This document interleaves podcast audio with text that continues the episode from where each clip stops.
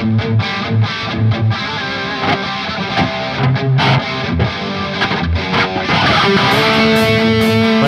bienvenidos a la mesa no euclidiana, eh, episodio 5, si no recuerdo mal. Y bueno, eh, aparte de las presentaciones típicas de Nazarán, Felipe, Álvaro, Blas, eh, tenemos aquí a primer invitado de nuestra historia, Santi, que donde vamos a hacer un, un podcast muy centrado en la geopolítica, porque encima no estaba planeado, pero la situación de Ucrania acompaña completamente. Bueno, la situación de Ucrania y del mundo en general, ¿no? Vamos a hablar un poquito de Francia y su retirada, ¿no?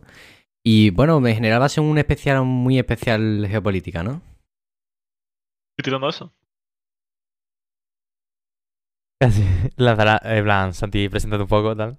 Eh, bueno, pues soy Santi, soy un aficionado a la geopolítica desde hace un año así y bueno, hoy voy a ayudar a la mesa a comentar el tema de Ucrania y geopolítica global. Bueno, yo creo que no hay mejor presentación, ¿no? Creo que no hay mejor presentación. Eh, bueno, eh, aparte de que eh, vaya a escuchar a un integrante un poco regulero. Sí, ha, vuelto, ha eh, vuelto a la carnicería somalí, ha efectivamente. vuelto, ha vuelto el carnicero aquí a hablar. Eh, vamos a introduciendo el, como no podría ser, monotema de las últimas cuatro semanas y más temas de esta semana. Ucrania. Avances que ha habido en Ucrania. eh, Bueno, la situación en general, ¿no? situación, ¿no? ¿Cómo hemos llegado a lo que está pasando actualmente? Efectivamente. Bueno, vamos a hacer un repasito, ¿no? También porque Hace, hace cuatro semanas, eh, no eran cuatro semanas, ¿no? Eh, Más o menos. Hace cuatro semanas eh, se agolpaban 105, no, 100.000 en un principio, 100.000 tropas rusas en la frontera con Ucrania y saltaban las alarmas, las alarmas internacionales, ¿no? Eh, se comentaba mucho el tema de mm, que esto no iba a ser nada, que era un una especie de como como si como decimos ahora, ¿no? ¿no? Era bait, ¿no? Sí, era un bait. era bait. Pero, eh, pues, eh, como era bait, pues han ido escalando las tensiones cada vez más. No ha habido, yo creo que en todo el conflicto no ha habido ninguna rebaja de no, tensiones. ninguna. No, siempre ha habido una tensión creciente. Y hace menos de una semana, ¿no? Creo que 5 o 6 días. Cinco o ¿no? seis Cinco, días. seis días, sí. Explota el conflicto. eh, se... A las 4 de la mañana, hora central europea, eh, Putin daba un anuncio televisivo en el que decía que autorizaba una entrada militar especial, operación militar especial, y pues eh, después de semanas de ciberataques a todos los sistemas de rusos y con las defensas de Kiev completamente mermadas, eh, desactivadas por así decirlo, eh, se metían casi 150.000 eh, tropas rusas por el Donbass. ¿Qué opinamos? O sea, quiero saber opiniones de lo que está pasando, de cómo ha sido la escalada tan rápida y de cómo vamos a encarar esto, porque la verdad que es bastante, bastante duro.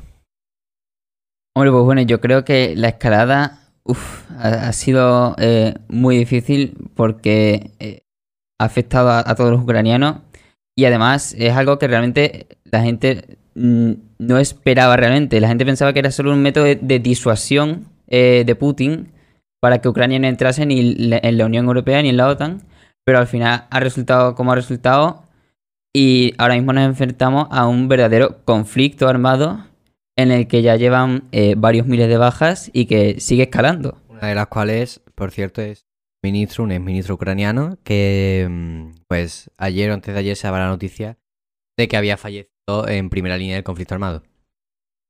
Eh, Nos encontramos desde luego entre algo que, desde luego hace, hace años que no se ve en Europa o en los continentes más ricos de una, una guerra en tu, en tu propio territorio, ¿no? Que era como, hay guerra tal, hay guerra aquí, pero es como ahora nos pilla de primeras encima por un conflicto generado en, en, nues- en, nuestra, en nuestro propio cáliz. Al final, la puerta, eh, Ucrania es la puerta de Europa. Siempre se ha dicho que Ucrania o Rusia, de hecho, ha habido. Hablamos de las rebajas de tensión y, ten- y tal, y escala de tensión, pero verdaderamente Ucrania nunca ha estado, por así decirlo, una tensión, una tensión baja con Rusia, porque es un territorio que cotiza mucho a los rusos. De hecho, es importante para ellos.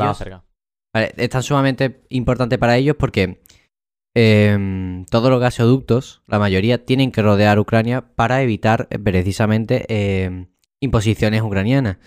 Ya no solo eso, em, es un territorio que tiene una parte de- muy aferrada a Rusia, que son los prorrusos, que siempre han estado ahí y siempre han estado dando problemas. Pero yo creo que es, de- es, es para ver como un, la primera chispa que se ha encendido en Europa con un país grande ha provocado directamente una guerra y no ha habido eh, espacio para la diplomacia. Como eh, los países europeos no han tenido esa capacidad de reacción que supuestamente debería tener una potencia, ¿no? Eh, a ver, bueno, yo creo que una cosa que sí me ha sorprendido es que la OTAN ha respondido, ha intentado responder de forma conjunta a las llamadas de diplomacia que hacía Putin, pero no se ha conseguido llegar a un punto en el que se llegue a un acuerdo entre las dos partes, sino que Putin ha decidido lanzarse. Eh, y bueno, ¿vosotros qué opináis? Yo, yo es que incluso haría ya un contexto más histórico, ¿no? Porque, eh, por contar un poco, porque yo creo que hay gente que no tiene ni idea, directamente yo informándome sobre el tema, eh, el tan nombrado Euromaidan, que yo no sabía exactamente lo que era. eh, bueno, básicamente, eh, y eso yo un poco, eh, eh, básicamente en la URSS, desde su separación, ha estado Rusia perdiendo el poder constantemente. Y eh, una de las mejores opciones que, si, si queréis puntualizar algo de que Sumen es una mierda o algo así, decirlo. Eh, sigue, Eh, sigue. en 2010 eh, ganó un presidente que se llamaba eh, Yanukovych, no sé si lo pronuncio. Yanukovych, sí. Eh, y bueno, Ucrania era un sitio muy interesante para Rusia porque contaban con un 70% de hablantes y usos. En plan, Tenían más hablantes y usos que ucranianos, aparte de que el ucraniano es una lengua que depende de Rusia, tal. Pero, por ejemplo, el, P- el PIB de Ucrania llegaba a ser, creo que el 4% del PIB de Ucrania era simplemente de las exportaciones de gas de Rusia. Es decir, era un país que dependía mucho de Rusia. Eh, pero ¿qué pasa? En, eh, Ucrania se intenta unir a la Unión Europea. No, a la OTAN. No, la Unión Europea hace, hace, hace unos años. En 2014 se iban a Ah, unir a la Unión 2014. Europea. Pero eh, el presidente, que era el corrupto este, el, Yanukovych. el eh, no quería eh, quería seguir manteniendo la buena relación con Rusia por el gas y toda la hostia. Y, mm, y básicamente cortó de raíz, eh, de raíz el trato con Europa. Los acercamientos, ¿no? Con... Sí, sí, claro. Y aquí salió un, un grupo llamado el Euromaidan, que es un grupo contra Yanukovych, que luego, después de la ida y vueltas y tal, eh, echaron fuera a este presidente. Y con la llegada del nuevo presidente, eh, básicamente ya todos estaban más como más cerca de la UE, de la Unión Europea, pero los radicales y usos se empezaron a alinear muy fuertemente en el este de Ucrania Donbass. en el Donbass y incluso con esta falsa independencia de, de Crimea, ¿no? De, de Crimea uniéndose a Rusia. Eh, y básicamente así nos encontramos desde hace. Desde, desde que en 2014 pasó lo de. eh, que yo me acuerdo de ver las noticias de todo. De todo el Euromaidan y tal. Las tensiones han ido subiendo.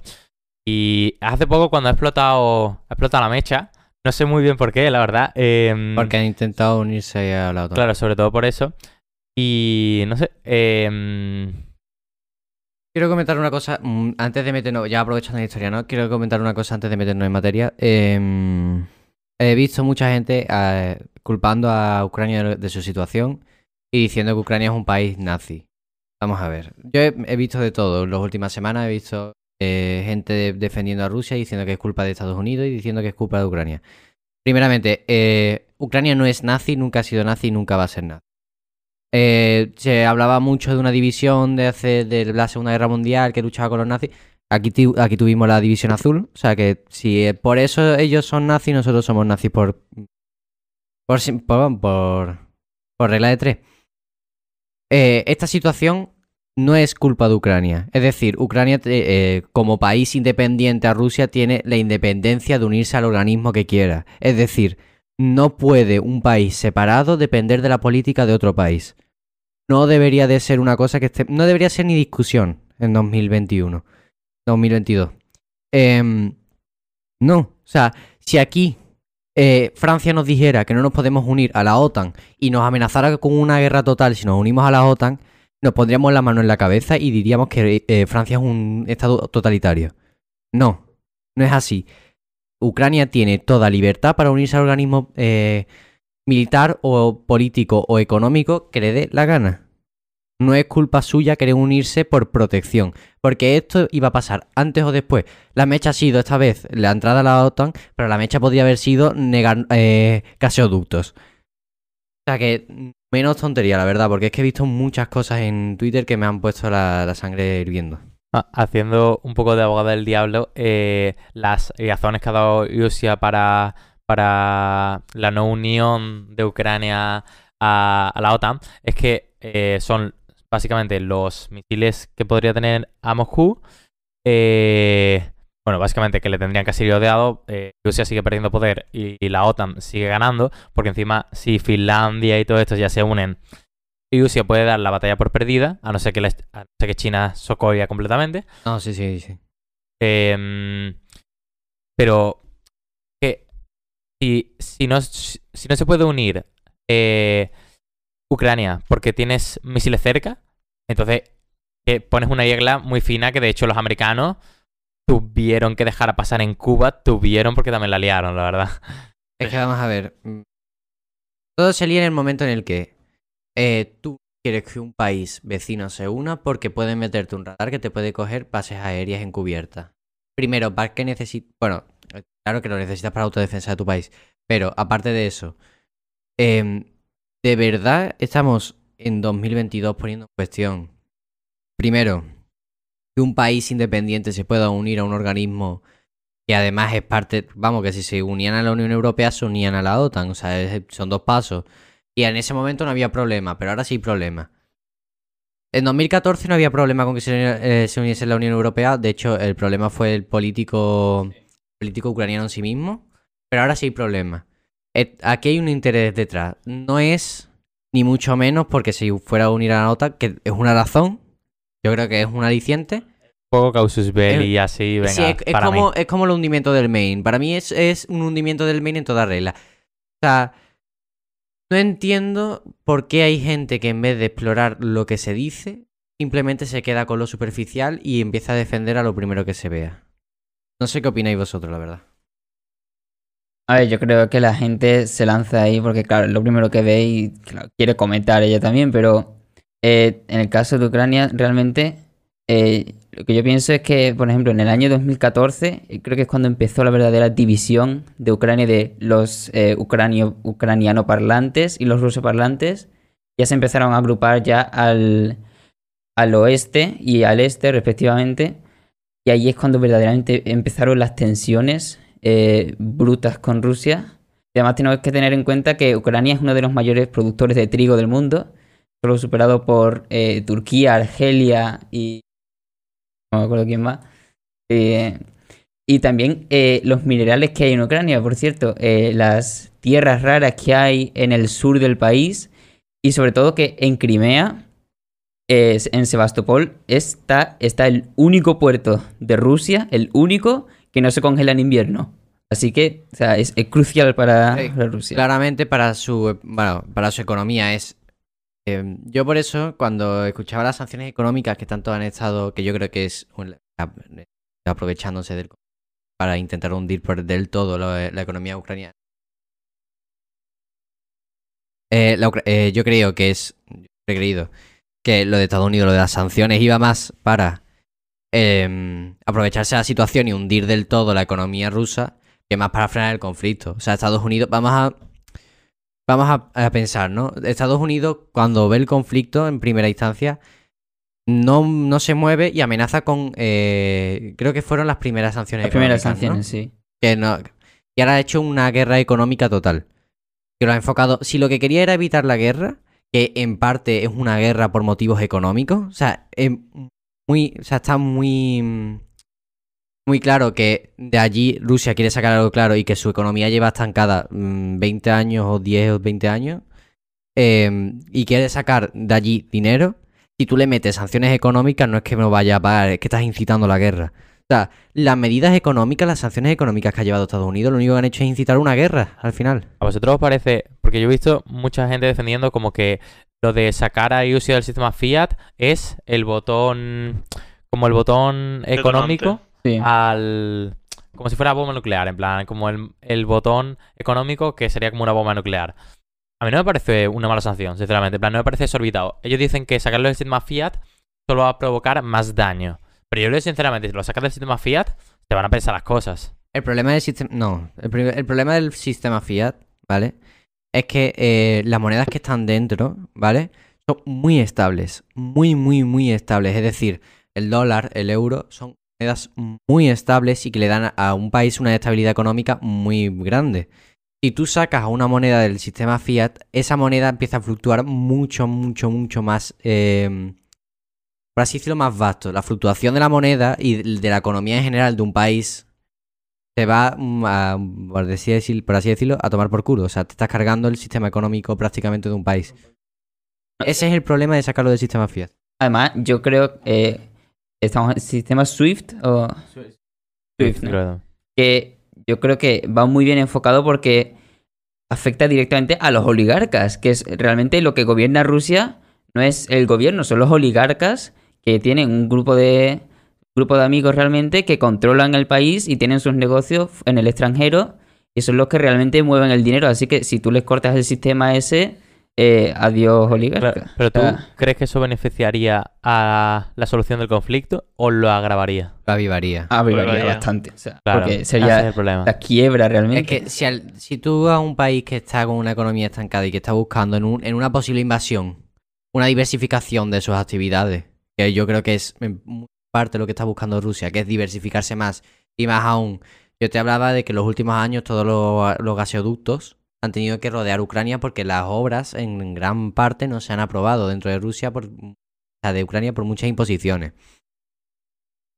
Le da una puerta directa de gasoducto a Europa, eso es ya, mm, está ganando allí bastante dinero y encima eh, puede diversificar un poco su activo y empezar a, hablar de minerales y tierras raras. O sea, si tú a un país que está intentando hacer eso, en vez de eh, meterle sanciones más eh, por lo militar, de meter ahí a las Fuerzas Unidas de la OTAN y eh, decir que si tocan Ucrania, tocan Estados Unidos y por lo tanto están tocando a toda la OTAN, si eso lo dice Estados Unidos, esta gente no se mete.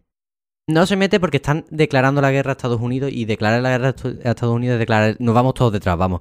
Europa, eh, Estados Unidos y todo el, el área de influencia de Estados Unidos. O sea, ahí no se metía nadie. Pero deci- eh, o sea, meter sanciones económicas, lo que estás haciendo es cargarte la economía del país. Eh, ya no es cargarte el sistema del país, sino que le estás tocando los cojones a los propios oligarcas, que son las personas que controlan el país. O sea, que estás poniéndolo todo para que haya una guerra. O sea, no la estás parando, la estás avivando. Estás- es como echarle estás gasolina a poniendo un fuego. bandeja, literalmente. Está- o sea, estás obligando a un país que a lo mejor se hubiera pensado de otra forma el, el invadir Ucrania a invadirla o quebrarse. Eh, pero es que a mí también te- me parece que Rusia es que se, se dedica a irse, a irse de los demás países y básicamente nadie le responde porque tenemos miedo a la bomba nuclear. Pero es que la clase de vaciles que no para de meter a Rusia de voy a hacer esto, voy a firmar la paz voy, y ahora me meto por aquí, es que eso es un puto vacile y, y a Estados Unidos y a la OTAN no, no se toma y presiones demasiado grande por miedo a algo más grande. Pero desde luego, Puedo decir con total seguridad, actualmente, ¿eh? en el momento actual del mundo, ¿vale? Hace unos años, en el 45 no te digo. Actualmente mm, no van a avanzar. O sea, a menos que sea un ataque nuclear de un lado a otro, no va a haber represalias nucleares. Es decir, si ahora mismo nos metiéramos en un conflicto armado, no se tira va- de Estados Unidos, Rusia, estamos hablando, ¿eh? con toda su área de influencia y con, y con China seguramente. No se tira- si, si- se tirara, que lo dudo muchísimo, porque eso es abrir una, una puerta muy peligrosa a una guerra nuclear total. Tirar alguna sería un sitio muy. em, tipo Osaka. cuan- o una cosa así con menos influencia. No se tiraría en una gran ciudad. Pero yo creo que por supuesto le tienen miedo a. Bueno, no hay represalias nucleares o hay represalias demasiado grandes, pero me sorprende mucho. Bueno, no me sorprende. eh, te puedes cargar el planeta. Eh, tío, que Estados Unidos le está vacilando a Rusia. No hacen nada, pero vamos, igual que cuando Corea del Norte le vacilaba a Estados Unidos. y no hacía tampoco demasiado porque dice, es que tiene también tres cabezas nucleares, ¿sabes? Es que Ay. no te puedes meter con nadie. Ahí te equivocas, porque cuando. Cuando esto. Cuando...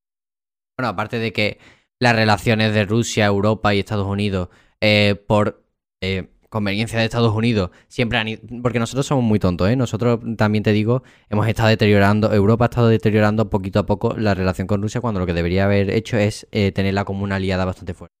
Es decir, no sé si sabéis quién es Pedro Baño.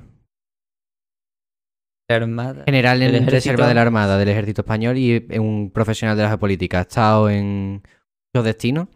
Y él lo que sostenía es que claramente a Estados Unidos siempre le ha interesado que lo. Bueno, porque a nosotros también nos exporta gas. Estados Unidos, de hecho, es el exportador de gas más grande del mundo. Nos exporta también muchas cosas, tiene las principales tecnológicas, no sé, no sé cuánto. Le ha importado, o sea, le ha favorecido mucho siempre em, que nos llevemos mal con Rusia. Y de hecho, por eso, muchas veces, si tú ves el conflicto los mini conflictos, los, ¿qué? Los, pequeños roces que ha tenido mm, Estados Unidos, o sea, Europa y, y Ucrania, o sea, Ucrania no, Rusia, siempre han sido por un tema de que le favorecía a Estados Unidos. Es decir, ni, ni una cosa ni otra. O sea, ni la buena es Estados Unidos ni la buena es, No, es yo, no, Rusia. yo no digo que la buena sea Estados Unidos. Yo solo digo que si Estados Unidos estuviera vacilando como Rusia, eh, los rusos tomarían más represalias de lo que está tomando Estados No. Unidos, yo creo. ¿no? No, no, no, no. Hay muchas cosas en juego. Es decir, vamos a ver, ahora mismo hay, para que te hagas una idea de lo cuidadoso que está haciendo Rusia, porque toda la gente se cree que Rusia... Como, como dicen algunos, ¿no? Eh, Putin es un loco. Y no está loco. Claramente, y sabe muy bien lo que está haciendo. Teniendo a China, eh, a Corea del Norte, y bueno, como una especie de... mm, Y a Venezuela. Y a Venezuela. no, Y a sé, si- Venezuela. no sé si cuento más o menos. eh, los esqueletos ahí entrando en la guerra. Los esqueletos. No, pero ahora en serio, contando mm, lo que tiene ahora mismo, que son los dos países, aparte, bueno, tienen el mejor ejército de tierra y el mejor ejército de aire actualmente, porque China creo que es el mejor ejército de aire, ¿no? Tiene. Sí, sí, está desarrollando un montón, pero Es un montón el de mejor armamento. ejército de, de aire. El- la o sea, lo único que tenemos nosotros aquí son Europa, el viejo continente, que tenemos un- algún país bueno como Francia y las fuerzas espa- eh, especiales españolas, que son las mejores del mundo.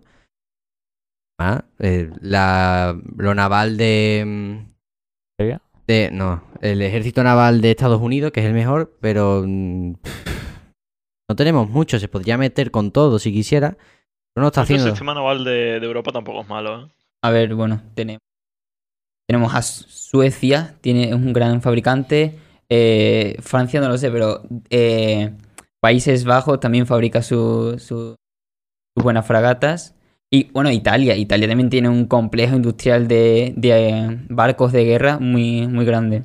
Pero, pero de que no sirve, Claro. de que no sirve tener un complejo naval muy grande si esto se va a, sobre todo a, a discutir por en medio, por centro Sí. Europa. Pero eh, lo habéis dicho antes y yo no estoy tan seguro. ¿Vosotros creéis que China va con, esta, va con Rusia? Tiene tratado militar y económico con Rusia. Pero yo creo que China va, va a su manera. O sea, tiene creo sus que- propios ideales. Creo. No llega al punto de. no Yo creo sé. que China, en plan, yo esperaba una respuesta de China mucho más rápida y China ahora mismo sigue en abstinencia completamente. Yo creo que China está tipo, eh, sabe perfectamente que ellos valen muchísimo más que Rusia y no necesitan meterse No, en no realmente, necesitan, no no. necesitan. No Mira, hay necesidad. Si no tiene meterse. necesidad, pero tiene mucho que ganar en esta Es como guerra. si Europa se mete contra Rusia. Estados Unidos no necesita apoyar a, esta- a Europa. No necesita. Está hablando de como el hermano pequeño, como ellas como Claro, sí. China lo está viendo más desde lejos, no necesita pelearse con nadie, no se quiere llevar mal, mal con Estados Unidos tampoco. Por la abstinencia tampoco habla bien, pero yo creo que están esperando esperando su momento, como siempre. China está esperando. esperando Ah, sí, claramente mm, yo lo que he dicho no es que vaya a meterse, o sea, que no vayan a declarar, va a ser un poco, van a esperarse, no va a ser una, una introducción, no va a ser como las potencias del eje y las potencias aliadas que ya estaban formadas cuando empezó lo gordo. No, no, no, esto va a ser, eh, y eso se meterá a Rusia, después de, de Ucrania se irá para la República Balcánica, que es un... Es caramelito ahora mismo, porque yo antes decía eh, Polonia, pero yo no creo que No, sea Polo- es que Polonia es la OTAN ya. O sea, Si te metes en Polonia, te metes con Estados la- Unidos. con la o sea. OTAN, sí, sí. Bueno, yo creo que bajarán y me- se meterán por las repúblicas eh, eh, balcánicas, que aunque son de la Unión Europea, no pertenecen a la OTAN. Bueno, más o menos, o sea, a ver, eh, la mayoría sí que pertenecen, excepto Ser- Ser- Serbia, no sé si está, pero, al, Sí, pero Albania y claro, la yo te costa estoy hablando sí. de las que pertenecen a la Unión Europea, pero no pertenecen a la OTAN. Ah, vale, sí. Más o menos como lo, hubi- lo que hubiera sido Ucrania si se hubiera metido. Claro. Em, Que nos estamos metiendo ahora en profundidad. no, eh, no, y yo es que. Ah. ¿Y vosotros creéis? Eso, sí- eso es así. Que me sorprende mucho. Ucrania se está defendiendo bastante bien. En plan, Sí, sí, fuera de sí, coñas. sí. No, No, me incluso, esperaba que tanto. en plan, el propio Putin se nota que sus planes no están yendo No, como no se lo esperaba, no se lo No se lo esperaba. esperaba para nada. Esperaba un, un desarme militar de Ucrania en nada, en un día, dos. Se hablaba menos. de una semana. Pero también porque yo. Uf, es que fuera de coñas, ahora mismo ser ucraniano es. No te digo, las No. medidas han sido no, una es- locura. Y yo, que ahora mismo están eh, por altavoces, por altavoces, diciendo cómo se fabrican cócteles molotov. No, no, Sí, para yo he visto vídeos de, de, de lo han incitado. sí. De No, hecho, no, dejaban salir a hombres por encima de 18 sí. años de Sí, la frontera ucraniana. Estaban repartiendo armas por las calles. eh, es una locura. Sí, están Sí, repartiendo. sí. Y la Unión Europea creo que ha aprobado un plan, no, la OTAN ha aprobado un plan de 500 millones de, de euros en, en ayuda En- militar en a Ucrania. Sí, sí. Sí. No, no, y. Aparte, no sé si habéis visto la. mm, Bueno, Alemania, que tenía un acuerdo Sí. con. Ah, que tenía esa abstinencia con el tema de no quiero llevarme mal con Rusia por el tema del gas natural y tal, pero ha roto ese, la- ese lazo, entre Mm. comillas, que quería tener con Rusia y ha mandado no sé cuántas, creo que eran 14.000 rifles a, Sí, a sí, Ucrania. Sí, porque Alemania hasta entonces eh, estaba haciendo, la, en plan, estaba mandando, pero estaba mandando como cascos y eso. Claro, claro. al principio envió 3.000 cascos. así. 3.000 cascos, Como, y "Te- 3.000 cascos". Teme a mis 3.000 cascos. No, no, no. no, no, 3.000 cascos no. Y era como, bro. Puede ser que te vayas a caer con la bici. Sí, Tres sí, mil es cascos no hacen nada, tío. Tienes que enviar armas. Est- Estados tener Uni- eso. eh, Rusia, bueno, eso, 175.000 soldados, todos los tanques que he podido. Alemania, 3.000 cascos. Rusia, lo siento, eh, perdona, me voy ya, de, de verdad que no quería nada. Pero que eh, lo que voy a decir es. ¿Hasta qué punto es una buena medida lo de Alemania? Porque es que estamos haciendo por todo el mundo eh, evoluciones con la paz y contra la guerra y a la vez Alemania está invirtiendo, en plan va a empezar a invertir un 2% de su 2% del PIB PIB, sí. en armamento nuclear, en armamento, perdona. En defensa, en defensa. En defensa, en defensa, en defensa. Eh, Alemania no, otra vez no. hay- en plan, es hasta qué punto combatir el fuego con fuego es buena idea. A ver, es que como Es digo. Eh, claro, es ¿Qué, eso. qué alter- ¿Cómo qué te alternativas quedan realmente? O te voy sea, a ya- decir mi opinión. Espera, vamos a ver. Que la gente se meta en la cabeza de que no estamos en paz, estamos en periodo de entreguerra, lo primero. Eso hay que dejarlo claro porque la gente se cree que esto es una paz total. No, estamos en periodo de entreguerra y en algún momento va a llegar una guerra gorda. Sea por X, por Y, porque a un mandatario se le vaya la cabeza o que cada vez más posible porque cada vez hay más inútiles en el poder. Em, que cada- que la has saltado muy gratis. La verdad que sí, no. Sinceramente, cada vez, cada vez hay más inútiles en el poder y cada vez hay más personas con mucha ansia de poder en, el- Y te voy a en- por ti. en lo de arriba. Bueno, en- estamos en periodo de entreguerra. No creo que esto vaya a derivar en una guerra mundial. No es probable. De hecho, lo más seguro es que si no se conforma con Ucrania, baje para la. Para lo que he dicho, ¿no? Para la República Balcánica. Por lo menos a corto plazo, no veo posible una guerra total. Em, pero lo que sí hay que entender es que eh, si no se está. o sea, si no nos defendemos, si no tenemos ese em, elemento disuasorio que es eh, tener un buen ejército, estamos incitándolo. Es decir, tú lo que dices es como cómo incitar el aumento de armamento puede hacer que eh, incitar una, guerra, ¿no? Hacer lo contrario es incitar a una guerra también. Ese es el problema, hay que elegir el punto. A yo es que lo que veo factible es tener un ejército más internacional, pero es que eso supone que todos los países se lleven bien. Claro, y es o sea, obvio que todos los países no se van a llevar bien, así que... A ver, no todos los países. Solo, Sí. Solo, estás proponiendo- solo- hay tres bloques, China, Estados Unidos y Rusia, y, y hay estas tonterías. Lo que, tú estás, opon- lo que tú estás proponiendo es literalmente la OTAN. Lo que pasa es que una OTAN bien. Claro, una OTAN, una, también. una OTAN sin Venezuela. Una, una, una, una OTAN que funciona, ¿no? Una, Claro. una ONU que hace diplomacia de verdad. Obviamente. Una ONU que hace algo. Una ONU que hace Verdad, algo, eh. tío. Y es que ¿Cómo tienen los cojones tan grandes, tío? Cuando dicen, eh, creamos la ONU para la destrucción de gayas y Sí, sí, no debería haber más gayas, viva la paz. Y yo, cabrón, si no habéis hecho nada, la ONU Nada es nada. inútil completamente. Escúchame, me hace mucha gracia, me hizo mucha gracia cómo pasaron por los titulares de la televisión la- cuando se entrevistó eh, el presidente de Francia y, y Vladimir Putin. Como si fuera eso. ¡Guau! Se ha entrevistado Putin con el presidente de Francia. Nos está haciendo caso algún país europeo. ¡Vamos! No se han olvidado de nosotros. Y yo, tío, tenemos ahí a la ONU que supuestamente sirve para esto. Y al Ay. presidente de la ONU le ha ido, a- le ha ido a ver su mamá que quería darle tres pasteles. Que tampoco no, no entiendo nada de esto, tío. Eh, entonces, ya pasando un poco al tema de futuro, ¿cómo va a terminar esto? Eh, ¿Van a terminar de tomar Ucrania? Eh, ¿A dónde van a pasar? ¿Cuándo va a, ter- cuándo va a haber una desescalada de tensión? A ver, yo creo que eh, hoy, hoy están reunidos Zelensky y Putin. ¿Ya se ha unido o no? Eh, no sé si se han reunido. o No no. sé. Además se han reunido entre, entre Bielorrusia y Rusia, Sí, ¿no? Para que no...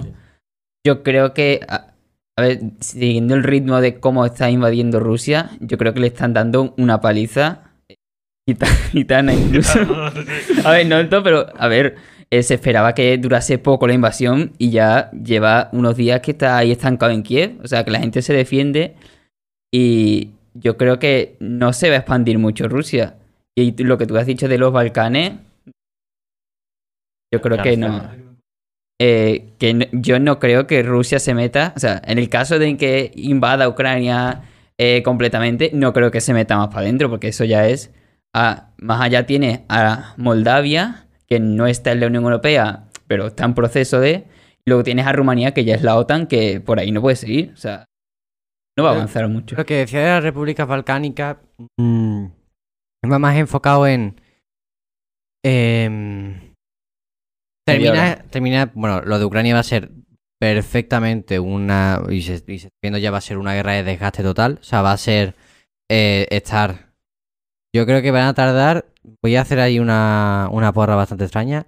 Dos o tres meses. Ok, es lo que tiene que jugar Ucrania. Es que jugarán- Ucrania tiene que jugar. Es que es una putada, pero es que Aguantar, tiene que sí, sí, sí, aguantar, aguantar, pero ¿cuántos civiles van a morir? Porque eso es lo peor, que es que Ucrania están muriendo civiles, no Sí, pero, soldados. pero a ver. No, no, están muriendo soldados. eh. Sí, hombre, La- están la- muriendo Las civiles. bajas, las Soldados. bajas civiles son actualmente, a día de hoy, datos oficiales, 220 so- Sí, sí. civiles. Coño, pero cuanto más se metan, cuanto más soldados ucranianos se cargan, más civiles van. En plan, que a mí lo que me preocupa es los civiles, tío. Es la mayor puta de Ucrania. Pero, eh, coño, que lo que estamos hablando, eh, yo creo eso, que Ucrania tiene que jugar a- al desgaste, al desgaste. Es la única La manera guerra, que la tiene. guerra del gaste, o sea, una especie de guerra de trincheras sin trincheras, ¿no? Yo- mi porra son eso, dos o tres meses. Es lo único lo que puede jugar.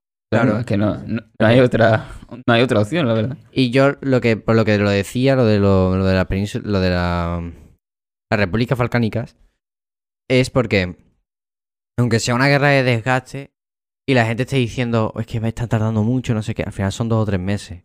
Ese país tiene, eh, para seguir beligerando en un país, años. O sea, hay que tener en cuenta de que si les va a costar y sus bajas van a ser altas para lo que es el conflicto en sí y lo fácil que debería de ser, pero sin embargo para una guerra no va a ser una baja y un tiempo considerable. ¿Tú cuándo crees que para Rusia? ¿Cuando se le acabe, cuando ya no haya más o, o qué? Cuando vea que la OTAN está eh, perfectamente armada y, y preparada para eh, defender un país. Cuando vea que la OTAN... Esto es muy fácil. Cuando Rusia vea que mm, ya las tensiones han escalado lo suficiente para que la OTAN tome la decisión de meterse en el conflicto y con ello todos los países que la integran, ahí para. No va a meter... Primero porque en ese punto habrá conquistado Ucrania, o conquistado, anexado Ucrania en ese caso, y algún país más. ¿Tú crees que si llega a... con- Vamos a decir que invade completamente Ucrania, que no lo sé. Eh, ¿Tú crees que lo anexaría? Que lo anexe y todos contentos. No, todos contentos no. Lo va a anexar, no. lo va a anexar y va a haber una guerra civil Eh, de aquí a 20 o ahí 30 está. años. Pero te quiero decir, anexarlo lo va a anexar porque necesita los recursos para Es que- recuperarse de la guerra. Es que no hay otra. Que si lo anexa, Es que todo el mundo te va a mirar con malos ojos. es como ya, ya si te quedas un país por la cara, que por la cara es como ya, ya todo va, es que todo A- vale ya. A, todo. a est- a este punto, actualmente, o lo anexa o, o no le ha servido para nada la guerra. Para, bueno, sí, bueno, le ha hecho sufrir a Ucrania, pero no tiene sentido. Como las próximas elecciones las gane Pu- Putin, es que las es que- putas elecciones están trucadísimas. No, es que están. Ah, no, no las puede, trucada, no no, las no, puede eso perder, diría yo. No las puede perder, es que no las puede perder. Eso es ilegal, Es claro. que, tío, pero, o sea, sinceramente, si me dicen que eso es una democracia y Putin gana las próximas elecciones, ya me voy de este país. A ver, hay muchos rusos que, esto se- No, no, no, que, sí, sí. que lo de recuperar Ucrania y la, 30%. la URSS de nuevo la ha puesto muy... Preguntaron y preguntaron y era, en las encuestas salió un 30%. Con un 30% no ganas las elecciones. Me sirve. Un 30%. 30%. Que los rusos son unos colgados. Ok, es un 30%, no ganan igualmente. Yo, es que como Putin siga saliendo, tío, es que ya no entiendo nada. Es que no sé Ah, cómo no, la no. puedes liar hasta este nivel. ¿Sabes por qué a Putin le dijeron que no entrara a la Unión Europea? Lleva más de 20 años de mandato. Y porque, está, y porque toda la, comuni- la comunidad europea sabe que esas elecciones están trucadas. Va a volver a salir hasta que Putin se canse de ese presidente, que dudo mucho que se canse, o hasta que se muera. Bueno, pero yo no creo que sea O hasta que haya una revuelta. las elecciones rusas, sino eh, cuánto dure Pute- Putin eh, depende de cuán, cómo de jodidos estén los oligarcas realmente. O sea, Sí, sí. hasta qué punto las sanciones eh, eh, les afecten tanto que dicen que yo no apoyo más a este tío, que no que mi negocio no sigue con este hombre. Claro, es que no sé. Y ya cambiando un poco el tercio, eh, ya hemos comentado futuro, tal. Eh, bueno, espérate, vamos a hacer un- una, una síntesis final para ya dejar un poco el tema de Ucrania más apartado, Vale. yo creo. Vamos a hacer Ya con lo escuchado. Tal, yo creo que mm, todos los de la mesa podemos dar una opinión sólida de lo que creemos que está pasando. Eh, creo que- 35. ¿Vale? Vamos a hacer, vamos a hacer como una ronda de opiniones, ¿vale? Y vamos a empezar por el auténtico e inigualable Ah, El Lanzarán. auténtico. Espérate, una pequeña introducción, porque ahora no, hoy no es Lanzarán auténtico, sino que es Nachin simplemente, Nachin. porque no cambia de plano. No puedo cambiar planos porque solo hay un plano. Entonces, Solo hay un plano. Mi única ha habido problemas con la no cámara. la nada. otra cámara no sé por qué no va. Y te acercas al micro mejor, Álvaro. Cerca del micrófono. Eh, ¿Qué opinas sobre el tema, Lanzarán? Bueno, la verdad, lo primero que comentar es que yo hace dos semanas, por ejemplo, no pensaba que iba a haber ningún muerto en Ucrania. Nuestro primer podcast. Bueno, el primero, primero no. El primero El que, el que se quemó. ese. Eh, estábamos hablando de Ucrania. Sí. Ya estábamos hablando de Ucrania. Y dije yo que iba a haber guerra. ¿Te acuerdas? Pero lo que creo yo en estas circunstancias es que no sabemos lo que puede pasar. No creo que haya una tercera guerra mundial, porque ya lo hemos hablado, que implica cabezas nucleares. Realmente nunca se sabe. Yo no pensaba que hubiese morido civiles en Ucrania y han muerto civiles en Ucrania. No sé lo que va a pasar. Em, creo que va a seguir progresando las tensiones un poco más. Pero yo lanzo una pregunta. ¿Creéis que yo supongo que Putin esto lo tenía planeado de mucho tiempo, no sé mucho, pero de antes. Sí. ¿Creéis que Putin tenía pensado la invasión a Ucrania cuando Trump no estuviese en la presidencia? Completamente sí. Porque yo creo que si Trump estuviese en la presidencia, las cosas cambiarían. Iba a ¿eh? preguntar eso ahora. Iba a preguntar qué opináis Pero- sobre Biden y Trump. Dejamos esa pregunta aparte. Después. Vamos a preguntar ahora. ¿Qué Bueno. opinamos sobre Biden y Trump? No, no entro en síntesis, pero yo creo que sí. Pues Vale, yo creo que eh, también lo tenía No, pensado. sí, pero- vamos a dejar esa pregunta para luego. Eh, opiniones sobre, plan, ¿cómo crees? Apuestas determinantes. A ver, esto no va a haber. Hablando en corto plazo, ¿eh? Esto no va a desescalar hasta que se anexe Ucrania. Y cuando se anexe Ucrania, veremos a ver cómo ha salido Rusia y veremos a ver cómo ha salido el territorio ucraniano. Eh, mi porra es eh, Ucrania anexada, porque si no, la guerra no les ha servido a los rusos. Si lo que, si lo que quisieran es medirse la polla con el mundo, eh, así vulgarmente dicho, eh, no lo hubieran liado tanto y se hubieran quedado solo con el Donbass y se hubiera ido para atrás. No, no, no estarían intentando meterse en Ucrania hasta Kiev. Es lo que están intentando ahora. Eh, anexión de Ucrania. Y si eso, alguna república balcánica, pero yo creo que eso ya es a más largo plazo, depende de cómo reaccione la OTAN. Esto, esto, es todo a ver cómo reacciona la potencia militar principal que hay actualmente en su contra, que es la OTAN. Eh, dependiendo de cómo reaccione la OTAN, si la OTAN sigue siendo un agente pasivo, va a seguir hasta que vea que no que la OTAN le da una advertencia, ahí se va a parar. Y, mm, y bueno, yo creo que poco más. Eh, una guerra civil en Ucrania de aquí a 20 o 30 años si se anexa, eso está claro, no, no hay más. Poco más. O sea, yo creo que eso es mi síntesis. Eh, nada, sinceramente me gustaría decir que es bastante curiosa la desinformación que hay actualmente sobre Ucrania. Muy poca gente que sabe realmente lo que está pasando. Ya no solo de. Hablo de la zona europea, ¿no? De aquí del propio país de España, que hay mucha gente que realmente no sabe lo que está pasando. Simplemente sabe que los rusos la están liando. Eh, incluso Rusia, muchas muchas personas rusas que no saben realmente lo que está pasando. Hay una gran desinformación dentro del mismo país. Y me parece una locura. De hecho, antes leía cuando estaba leyendo los rusos dándose cuenta de que está subiendo el pan y no saben por qué. Sería bastante curioso. Y, y nada, comentar que es una locura lo que está pasando, sinceramente. Creo que nadie se esperaba lo que, lo que iba a pasar. Bueno, a lo mejor la gente un poquito más informada sí, pero desde luego una gente a pie, ¿no? Eh, y nada, que sinceramente da un poco de miedo por el tema de que de, existe una posibilidad de una guerra mucho más grande. Igualmente, es lo que hemos dicho, es muy improbable que se dé una tercera guerra mundial, por no decir completamente improbable. ¿Crees que va a haber desescalada? De aquí a dentro de poco. Aquí dentro de poco no. Aquí dentro de poco no. Y un conflicto un poquito más grande del tipo meterse por los Balcanes. ¿Cómo lo ves? ¿Lo ves difícil? Según lo he comentado aquí. Lo veo difícil, tío. Es que no creo. En plan, es lo que tú has dicho un poco, ¿no? Es hasta que anexen. Hasta, hasta que lo anexen, haga- haya una guerra civil y, y punto, tío. Es que no se puede hacer. Es que ahí Felipe me ha cambiado. Eh, ha sido un change my mind. Yo no. Es que cuando lo has dicho. Es que va a acabar anexando Ucrania. Es que si no, no tiene sentido. Porque. ¿Por qué entonces? Es que, mira, el acuerdo de Minsk. Salían ganando todos. Eh, te han medio la polla con el mundo. Te has salido medio bien. Has ganado un par de cosas. Ya está, ellos chilardo. Rusia, acuerdo de Minsk. Ganas porque no, no tienes al final los misiles ahí y tal. Todo un poquito mejor.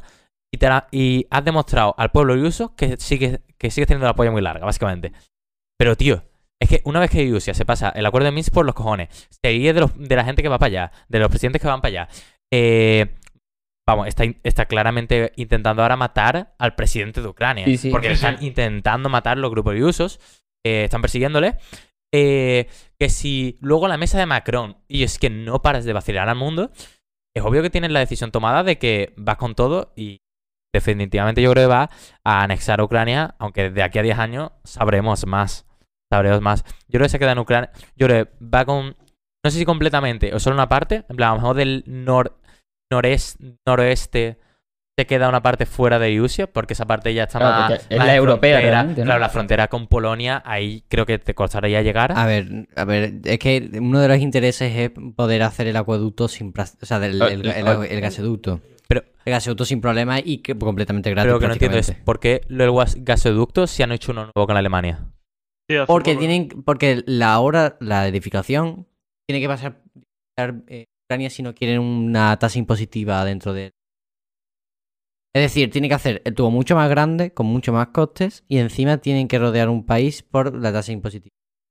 Si no tuvieran que hacer eso, les saldría mucho más barato el gas. Sería un aumento de las ganancias económicas muy altas. O sea, estamos hablando, estamos hablando de miles de millones. Pero es que yo creo que Ucrania quiere que pase el, el gasoducto. Es lo que no quiere Rusia porque tiene, los Claro, rusos, no. los oligarcas No. rusos porque tienen que pasar, tienen la tasa Sí, impositiva. pero Ucrania, si 4% de su PIB es solo pasar el gas ruso. La ganan mucho claro, claro. Sí, pero lo, que, lo que pasa es que Rusia no quiere que pase ahí, no quiere que Ucrania se quede con parte del Sí, gas, claro. o con ese sea, porcentaje. Y eh, pues entonces lo tienes que pasar por algún lado, ¿no? si Claro, no por por Lituania o qué? Por no, Bielorrusia. Lituania, por Ah, por Bielorrusia. Esto mismo. Una, uno de la familia, ¿no? Este es como el padrino. ¿no? Claro. Que pase por uno de la familia. Eh, pues sí, yo creo que si no pilla Ucrania entera, lo pilla casi entera y irá, habrá habiendo desescalada cuando a Putin le dé la gana, la verdad. Cuando anexen, seguramente anexen cuando Ucrania, Ucrania, Con lo fuerte que se ve a Rusia, seguirán un poco más o no. Pero ahí es cuando veremos desescalada, porque Bueno, la, tensión va a estar ahí latente hasta que haya una guerra civil. la tensión de- en Ucrania va a seguir hasta la guerra civil.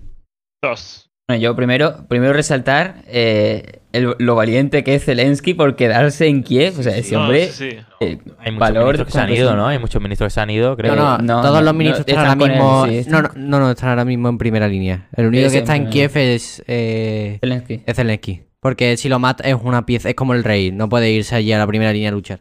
Pero eso, muy valiente. Y por lo general, a ver. eh, realmente no sé, pero si eh, Rusia invada del todo Ucrania. Quizás no del todo, como has dicho eh, tú, de una parte de la más occidental, que se quede un poco así como el reducto.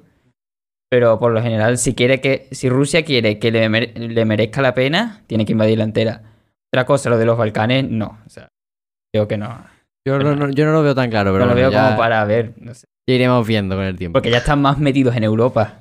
Más metido, más cercano. Pero es que. Estamos hablando de los Balcanes, en que no se ha escuchado. Y... No, Ah, eh, bueno, estamos hablando de la República Balcán. No es los Balcanes como tal, es decir, Claro. que- también me confundí porque cuando lo vi, yo es que todo esto lo he visto de un analista geopolítico muy bueno, eh, que sigo en internet.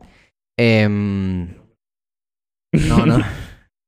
Em, que sigo muy, mucho, que em, lo que decía básicamente es que con Ucrania se va a conformar, es muy posible que se conforme con Ucrania, pero que si la respuesta de la OTAN es pasiva, bastante pasiva, de, si no es, si siguen como están ahora, que es, muy- que es como un organismo latente, que no está, que no es un agente dentro de la, del conflicto, pueden intentar pues irse un poquito más para abajo y bueno, aprovechando, ¿no? El- es Sí, como el que aprovecha el sprint para en- correr unos, unos metros más, lo mismo. Bueno, eh, y hablando de la OTAN, Europa y sus aliados, Francia y su intento de retirada o es, em, propuesta de retirada de las tropas de Mali em, y de cómo esto va a afectar en el área de influencia cada vez menor de Francia, país que ha sido muy influyente durante el siglo XX. Bueno, pues con lo- el- los varios golpes de estado que ha habido en Mali últimamente, en el último, en el último, eh, eh, creo que se llama, el presidente, eh, pues ha decidido que Francia no, ya no tiene sentido en esa zona y Francia misma reconoce que ya no tiene el apoyo de la población, porque realmente lo que la población quiere, que está muy harta de, los yihadistas, quiere como pactar con ellos y que no, que no sigan matando gente.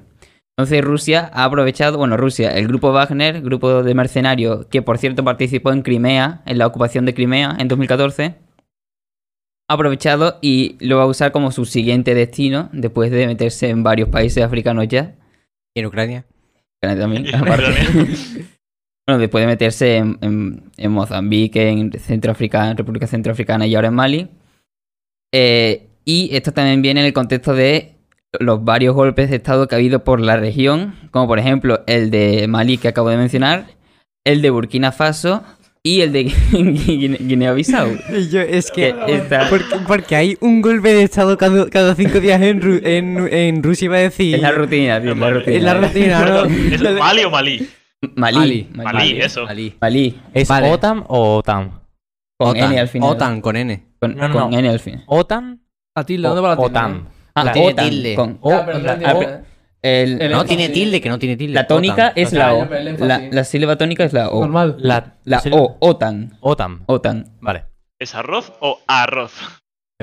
Venga, vamos a seguir con el tema serio, chavales. Eh, Em, bueno, eh, en fin, y que viene con el contexto de los golpes de Estado eh, por el, el hartazgo de la población de la insurgencia yihadista que hay en el Sahel. ¿Qué opináis? Muy impresionante cómo Europa está perdiendo áreas de influencia en todo el mundo, ¿eh?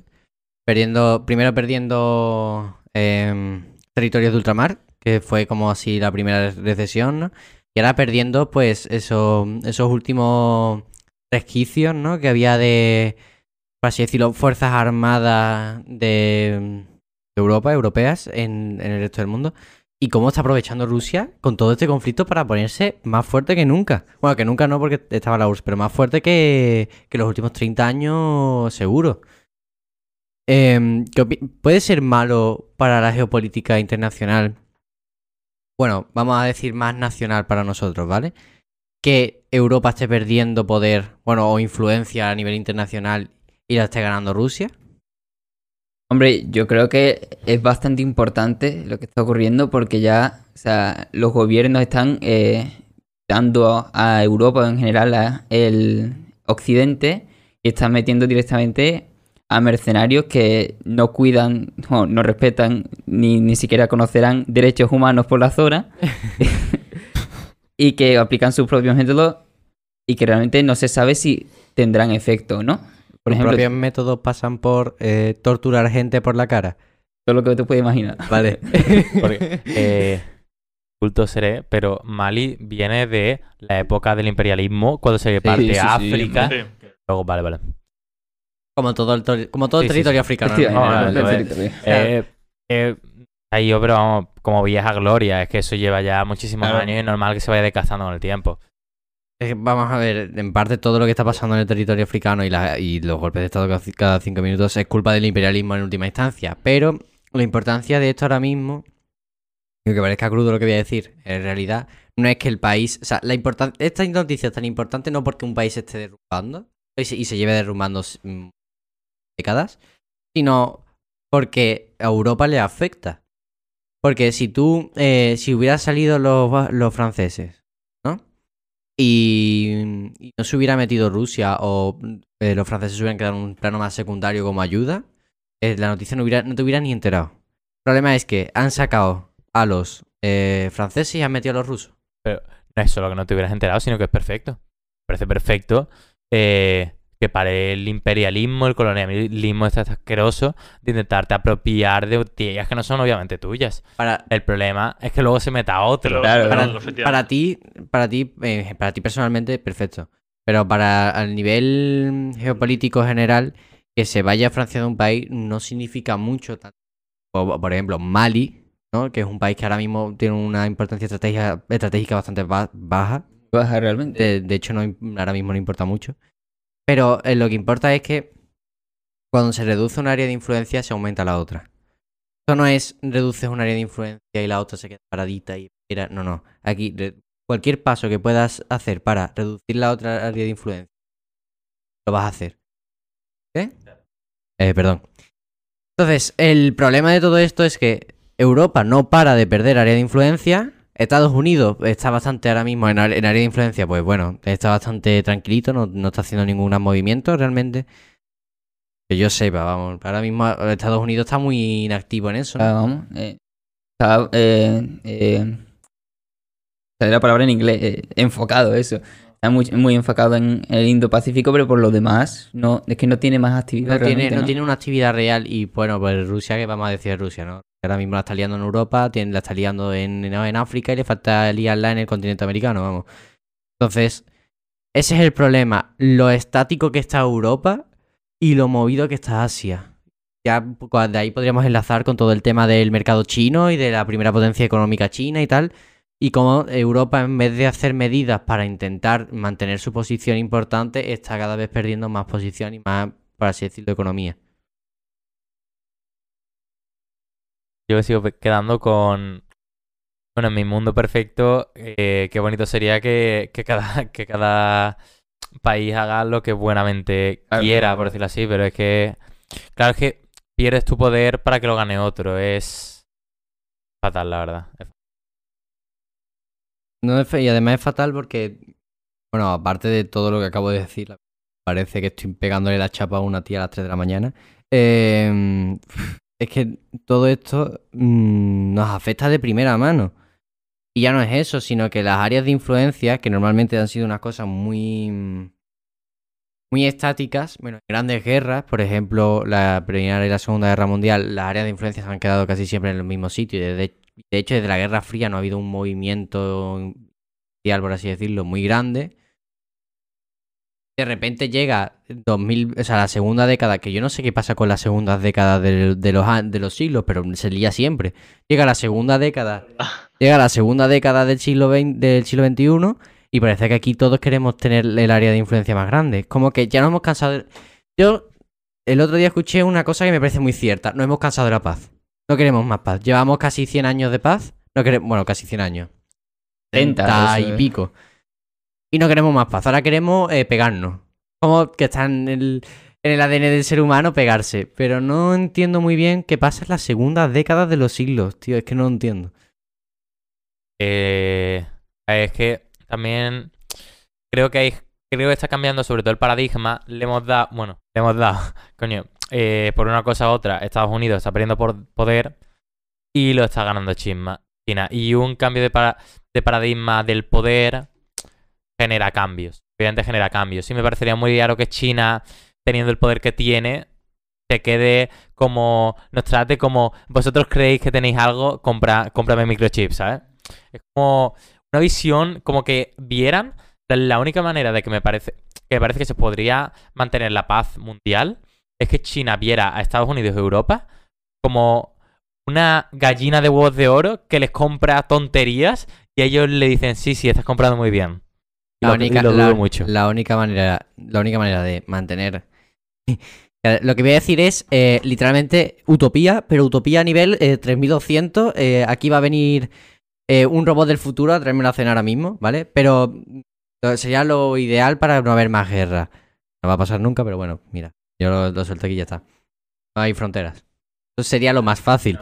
plan, quitas las fronteras, quitas el problema. Yo sigo, man- yo sigo diciendo, Pero si manteniendo que alguien tiene cierto poder, diciendo Claro. que China sigue manteniendo ese poder, que la única manera que veo que nos puedan perdonar es que nos vean como que les damos algo. Como que al Bueno, menos nos compran. Es muy. No, o, o China no tiene todo. Es decir, o que dependan de algún modo de algo de Europa. Es decir, una relación simbiótica sería lo ideal. Lo que pasa es que ahora mismo mismo- nosotros. Claro. Cada vez nos movemos más a Más. dependencia. A dependencia Claro. que una relación simbiótica. Es que nosotros tenemos el mercado. Bueno, aparte de que allí en China tienen mercado suficiente, nosotros tenemos el mercado europeo y estadounidense, que es muy importante, y por lo tanto, los latinoamericanos como que maman un poco de esto, la verdad. O sea, todo lo que hace Europa y Estados Unidos, pues Latinoamérica lo copia 10 años más tarde. Eh, he dicho nada, no he dicho nada Claro, sí, es es, verdad. es una realidad. Es la, o sea, es la cruda realidad. es la cruda realidad, o sea, no hay otra. La forma, ¿no? La forma, a ver, sí, no, es una realidad. Todo lo que, todo el- todo lo que se hace en Europa y en América, eh, como, bueno, es un movimiento inteligente si quieres salir de lo que es ahora mismo Latinoamérica, ¿no? Que es que intenta copiar los, los países más desarrollados, ¿no? Pero, eh, no sé, tenemos un mercado muy grande y lo único que estamos haciendo es poner el culo. Y ahora se abre el melón completamente. Eh, de esta mesa, ¿quién piensa, que levante la mano, quién piensa todavía que Estados Unidos es el top 1 de, de ¿A nivel, países? ¿A nivel qué? A nivel económico. Bastante triste esta mesa. Bastante triste. Bastante triste Creo esta que todo el mesa. mundo puede. Vale, A ver, ¿quién opina su- que China manda al mundo? No, No, no, ni- ninguna de las dos. Mandar, mandar no, pero desde luego tiene Hombre, una a nivel económico. Un- uno, está en económica dence- uno está en dence- descenso y otro en Ah, ascenso. Claro, o sea, Pero, A eh, ver, esto. Voy a aplaudir, y es la única vez que me vaya a ver aplaudir a alguien de este estilo. em, cómo han hecho las cosas en China con el tema del mercado libre. es espectacular Aplau- pero- lo que han hecho. Hombre, han- Ah. sabiendo que tienen uno de los mercados más grandes del mundo, han cerrado el mercado exterior y han abierto y han desarrollado el mercado interior. ¿Cómo se puede ser tan putamente inteligente, tío? A ver, no me mola. Creo que China eh, castiga demasiado poco tanto el monopolio como el plagio. Eso desde luego. Eh, pero son inteligentes, saben moverse. Y en 20 años se comido el mundo. Es que en 20 años no le importaba a nadie China. Y ahora vivimos de ellos. Y, y mientras que nosotros, lo que, lo que dijo el, eh, el tío este mismo que fue el Pedro Baños, ¿no? Sí. Pedro Baños, eh, mientras que nosotros estamos peleando por la jornada de cuatro días, ellos trabajan de sol a sol. Y no, y no digo que yo no defienda la jornada de cuatro días, porque yo creo que es mejor, pero que no puedes competir con gente trabajando a tal alto standing tanto tiempo. Es que son máquinas de al trabajar. rendimiento. Es que competir con- contra China ya es una competición cultural, sinceramente. Porque allí la cultura de trabajar y aquí la cultura es de.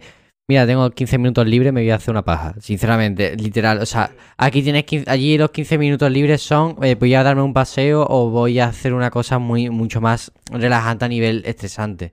O trabajar, o seguir trabajando. O sea, literalmente es. Las dos cosas que puedes hacer en China en tu tiempo libre es eh, salir, porque ellos creen que salir a comer con amigos o con esto crea, mm, eh, ¿cómo se dice? Redes de influencia, una, yo- como unas redes de influencia extrañas en tu trabajo que después te sirven para no sé qué. O sea, todo, todo lo que hacen es enfocado de trabajo. Y ya no es eso, ya es que vienen aquí a España y nosotros en España, uy, es domingo, que pereza abrir, ¿no? Cerramos, vas al chino de la esquina, está abierto. O sea, está claro que tienen una cultura completamente diferente en cuanto al trabajo y al esfuerzo. No, no, es que nosotros, los que vemos como top de entrar a universidades súper altas, que, guau, cuánto se está esforzando, llegas a una universidad americana alta, y hay una cantidad de chinos, en plan, que no es de forma graciosa, que hay, un, hay, más pro, hay más proporciones de cantidad de chinos en altas universidades que en la propia sociedad, porque se esfuerzan a tales niveles que, aunque no sea un coco, da igual, es que se esfuerzan muchísimo más que nosotros. Y no voy a defender yo que sea mejor modelo chino, que lo creo, en plan, creo que como sociedad funcionan mejor, pero yo, desde luego, yo primo más por, por el interés indi- Soy muy, soy muy occidental. Voy a dar, voy a dar, eh, bueno, voy a decir una cosa, un dato random que no, bueno, sí viene al cuento porque es de una empresa china, pero quiero, ¿habéis visto la entrevista, bueno, la entrevista, el foro con el presidente Alibaba y Elon Musk? Lo habéis Creo visto, no. Vale, el presidente de Alibaba, Alibaba es una empresa de China, muy import- la más importante, ¿no? De China, creo. Que sí. Es que no solo tiene como el, el equivalente a Amazon, sino que tiene no sé cuántas Sí, empresas sí, no, tiene, que- ahí tiene todos los todo, todos los huevos en... Sí, como AliExpress, ¿no? No, y Pero más y más cosas. que, más que cosas. tiene de todo, vamos. Tiene de todo, tú no te rayes, que tiene... Creo que iban a ponerse a hacer lavadoras ahora. pues, Cosas de, cosas de chino, ¿no? Em, el presidente de Alibaba al lado de, de Elon Musk, ¿no? Y se ponen a hablar de emprendimiento y de tal. Y decía unas caras de Elon Musk cada vez que soltaba una garra... Una garra Ah, sí, sí, que lo viste, sí que lo eso. Y yo, era impresionante. No tiene ni idea de emprendimiento y tiene una de las empresas más importantes del mundo porque el Estado chino le ha dado el monopolio a esa empresa en concreto. Me parece muy impresionante cómo eh, en China, por ser afín a un gobierno que es política pura, puede llegar a ser uno de los empresarios más importantes a nivel mundial. Vamos, ninguna medida con el mono- contra el monopolio, sino que encima lo frecuen, sino que encima lo, lo fomentan. Lo fomentan. Eh, sacando ya el tema, eh, vosotros, la opinión que tenéis sobre Estados Unidos, ¿creéis que va mejor desde que está Biden? ¿Peor? Eh, Lo estábamos comentando antes, ¿no? Biden. No es que yo no soy muy devoto de Biden, ¿eh? Yo no sé qué decirte. Yo... Hay, ¿Qué más de hay gente Trump que hablaba de, de que a lo mejor en. ¿Cuántos años es lo que? cuatro. Cuatro años. Dos Que hablaban ¿no? que a lo mejor en, en mitad se tenía que ir por algo del estilo. Para que la gente. Se, la- se denota el descontento. Biden, pero, es, Biden es del año pasado o del anterior. el pasado. ¿no? No, creo que es En 2019. 2021 fue, o sea, al principio de 2021 fue el asalto al Capitolio, ¿no? Así que sería elegido en noviembre de 2020 por ahí, ¿no? 2020, pues Claro, ya estamos prácticamente en. Pues la ha liado más en un año y pico que Trump en cuatro Sí, en años. cuatro. Bastante increíble, la verdad. O sea, no entiendo cómo lo ha hecho. Y se le echaba mucho más hate a Trump, ¿eh?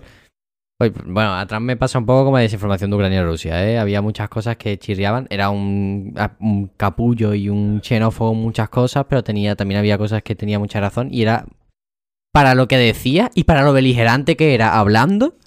En cuanto a, nivel país, disminuyó muchísimo las guerras, las guerras que Sí, libraba Estados. Unidos y fue muchísimo menos beligerante que un ganador del premio de la- Nobel de la Paz, que eso también hay que verlo, que es eh, Obama. Claro, a ver, es que era, era un poco contraproducente, tío. Por un lado lo hacía bien y hacía la guerra, pero ¿cómo vas a tener al presidente del país más importante del mundo? Bueno, tú me entiendes, eh, que no cree en el cambio climático y se sale del acuerdo Sí, de París. Es que no. Y lo del coronavirus también, Sí, que, es que que tú decías, muy. este hombre... Beber lejía. Es una cosa que se nos quedará a todos. Y yo. que era muy contraproducente, que es la palabra Sí, sí, o sea, Era muchas, en muchos lados muy buenos y en otros lados muy malos. Y a ver, mi problema no es solo con no es sobre todo con Biden, sino con el con el partido azul. Es que yo mi odio por el partido eh, uah, ya tiene un triple demócrata, ¿no? Los Claro, demócratas, claro, sí, demócratas, sí. no los azules son los demócratas. creo que sí, Sí, sí, sí, los rojos, los sí. republicanos, supongo. Mi odio al partido demócrata es bastante alto. Yo desde que salió la, eh, Hillary Clinton. Hillary Clinton, para mí ya era haberlo perdido. Estamos comentando una cosa. Algo importante. Y vosotros, vamos, yo creo, sinceramente, la gente que dice que no se hubiera iniciado esto con, con Trump, de Ucrania, no lo sé, yo no, No, lo lo sé, creo. ¿eh? es que Putin también tiene sus cosas. Eh, sí, sí, es que Putin también, también tiene sus hilos, ¿eh? Putin Claro. sabía perfectamente que si se metía con Ucrania, el Trump no se iba a callar la boca, sinceramente. Ese hombre. Pero yo creo que se hubiera metido igual, la verdad. No creo. Yo creo que no. ¿eh? Yo sí se hubiera metido igual. Que con Trump, más. Trump es un hombre Realmente- expeditivo, realmente. O ¿Qué? sea, un hombre expeditivo que hace lo que dice yo, ¿no? O sea, como que. Es que Biden es débil, tío. Un hombre que Sí, no. muy débil, tío. se- Encima, tío. tener un, una vicepresidenta eh, que parecía muy fuerte, que parecía que, que iba a comerse al voto latino tal y se ha quedado en nada. Se ha quedado en nada, la- vamos, la han hecho completamente. Eh, yo me en una cosa o algo. Ah, ¿Cómo, cómo? Ah, continúa, continúa, Nicolás, continúa. A ver, voy a, voy a meterme aquí como un nazi. Eh, ¿Qué estáis comentando, por cierto? Eh, que odio el Partido Demócrata.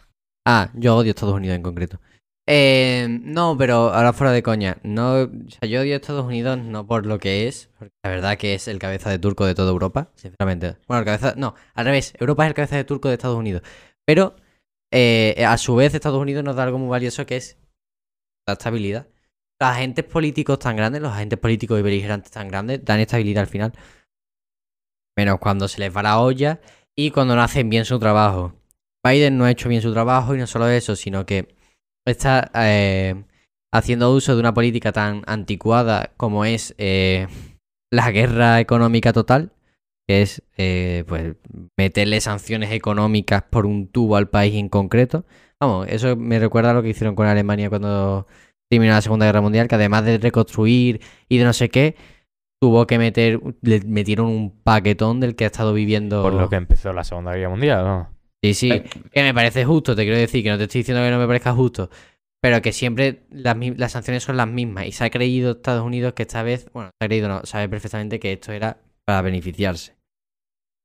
Estados Unidos ha aprovechado el conflicto para beneficiarse y Biden lo sabe perfectamente y no sabe, no solo que lo sabe, sino que lo ha encubierto tan mal que es que yo creo que es una cosa que está al aire, o sea, era, era muchísimo más fácil haberlo dicho claramente, sinceramente.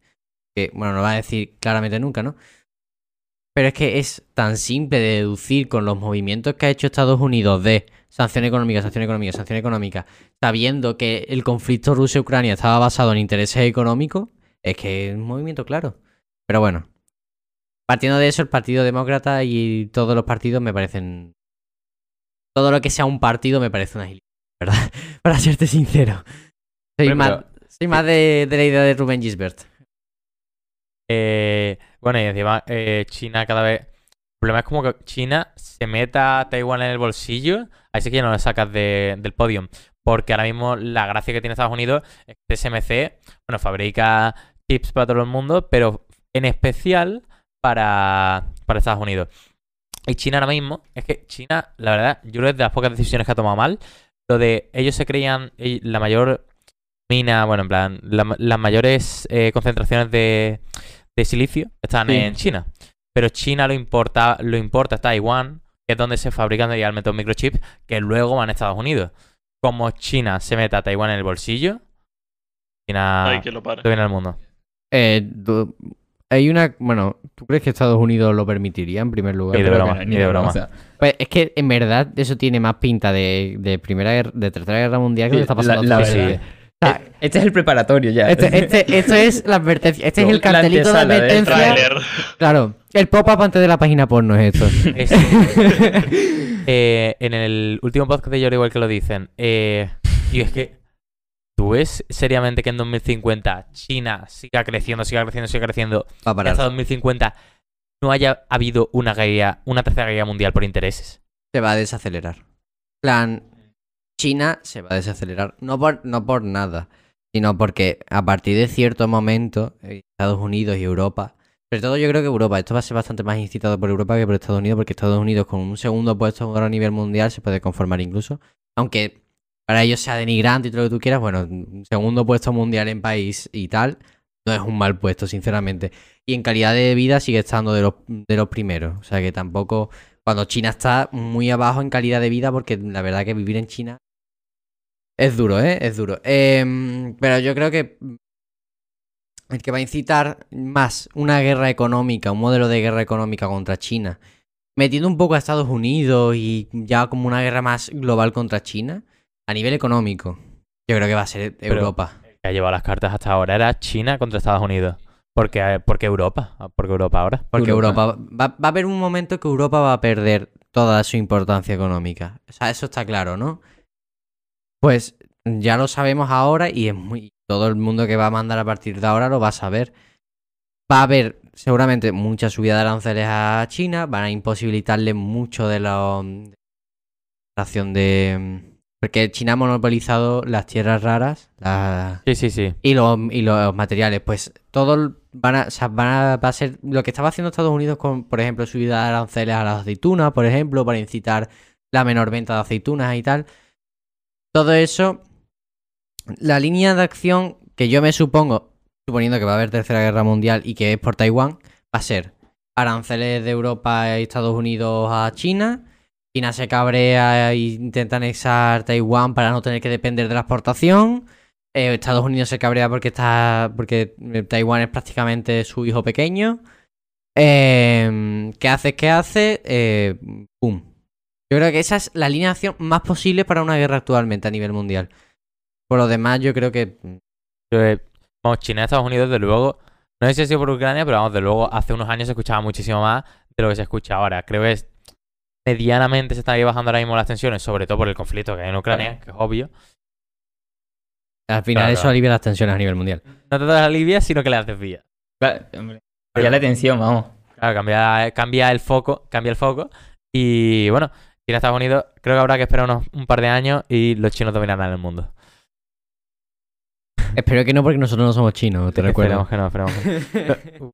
Va a gastar un chiste viacita. Eh, Eh, Bueno, y ahora introducimos el nuevo tema que va a ser Afganistán y vamos a hablar en general de la crisis humanitaria, de la reunión que han tenido en Noruega con oficiales occidentales eh, y eh, la petición de los talibanes para que eh, Estados Unidos y Occidente en general descongele los activos que tienen en el extranjero.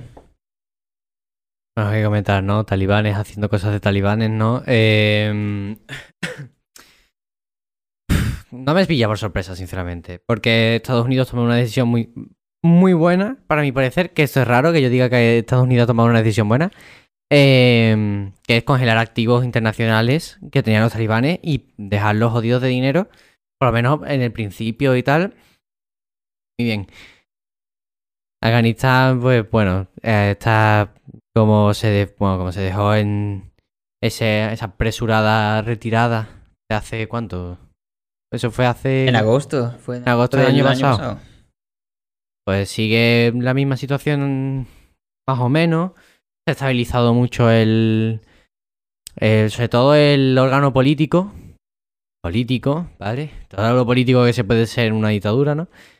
Em, y las peleas de poder dentro de los diferentes, así decir, las diferentes ramas, ¿no? Del, de este talibán, ¿no?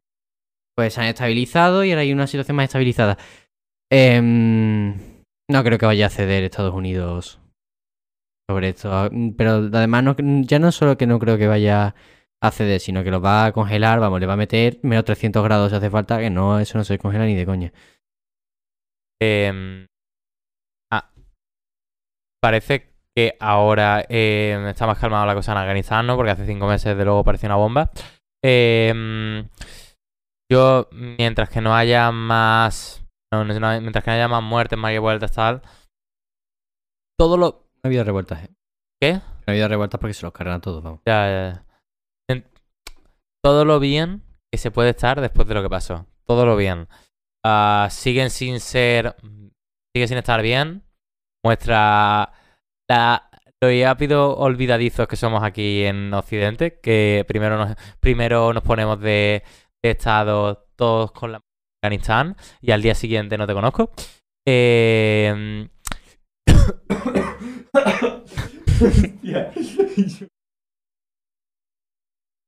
Bueno, eso básicamente mues- muestra, también el tema de Afganistán muestra mu- muchísimo la hipocresía en Occidente.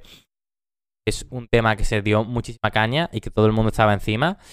Y no sé hasta qué punto se han relajado suficientes las tensiones para darlo como, como final feliz. Me ha dado la puerta perfecta para meter algo de política española. Eh, no sé si habéis escuchado, eh, no sé de qué partido fue la... No. Portavoz de Podemos en... Bueno, además de toda la guerra interna de- que nos daría para otro podcast que es increíble. Em, no sé si habéis visto al portavoz de, de Podemos con todo el tema de Ucrania y tal, y haciendo un poco referencia a Afganistán y a la situación que pasó en Afganistán, diciendo que los primeros, em, las primeras personas, eh, por así decirlo, desfavorecidas de una guerra son las mujeres y di- pidiendo a los movimientos feministas y a los demás movimientos ideológicos que parar la guerra en Ucrania. Eh, no tengo que remarcar lo estúpido que es pedirle a un, a un grupo feminista eh, occidental que intente frenar una guerra a nivel, a nivel internacional. Y la pero quiero remarcar mucho la estupidez que hay actualmente en los congresos Y me- nacionales. Y menos con la gran putada que es ser hombre ahora mismo en Ucrania de 18 a Ah, 60, Sí, ¿sabes? sí. Que te ven, que dice, voy a intentar tomar la última, que a nadie le gusta salir de su país, en que no digo que las mujeres que se van de Ucrania lo hagan con una sonrisa, pero Claro. que tú estés en la frontera, has llegado hasta la frontera, que ya es un logro, te vean tu pasaporte y dices, a luchar por el pueblo, pues... ¿Qué vas a hacer? a testar, porque claro, al principio, antes de que se declarara la ley marcial del país como hombre, claro, si estás en el eh, Donbass, ¿qué te vas? A Rusia, en plan, cruzas, cruzas entre los tanques, los saludas, Sí, sí, ¿qué sí. pasa? ¿Qué- aquí estamos con los tanques. Una caución es ir al mar, nadar y, y a ver si llegas a Turquía, ¿no? o como mucho a Georgia, pero A vamos. Georgia, Puedes intentarlo. eh, ir con el coche por debajo del agua. Y, y también nombrar, eh, no sé, eh, en- bueno, haciendo casi una crítica directa a televisión española, ¿cómo se nota qué partido está en el poder, tío? En plan, ¿por qué yo, eh, cuando, bueno, ahora mismo básicamente el PSOE está en el poder, sé que televisión española es del Estado y que obviamente va a animar a cosas contra el PP y a favor de- del PSOE, pero tío, ¿cómo estaban ya casi entrando en Ucrania? La noticia de portada era la guerra del PP que le sudaba la polla a todo el mundo, tío. Le sudaba la polla a todo el mundo. Pues todo por el control que hacen de la televisión española. Eso es como decir, qué raro que en TV3 haya otra noticia sobre el Estado español contra el Estado catalán. Y yo, toda, el- toda televisión autonómica y subvencionada por el Estado, a más de, no como Antena 3 que se lleva una subvención así como de muy de refilón, sino que sea enteramente subvencionada por el Estado y que los cargos mayores de, de TV, de, de- de radio televisión española son literalmente cargos a dedo, o sea, son cargos que se quitan y se ponen en cada gobierno. O sea, no son fructíferas, no dan dinero, cuestan un montón al Estado. Y encima de todo eso, son mm, literalmente propaganda del partido en cuestión. Son televisiones absurdas y que no deberían de existir.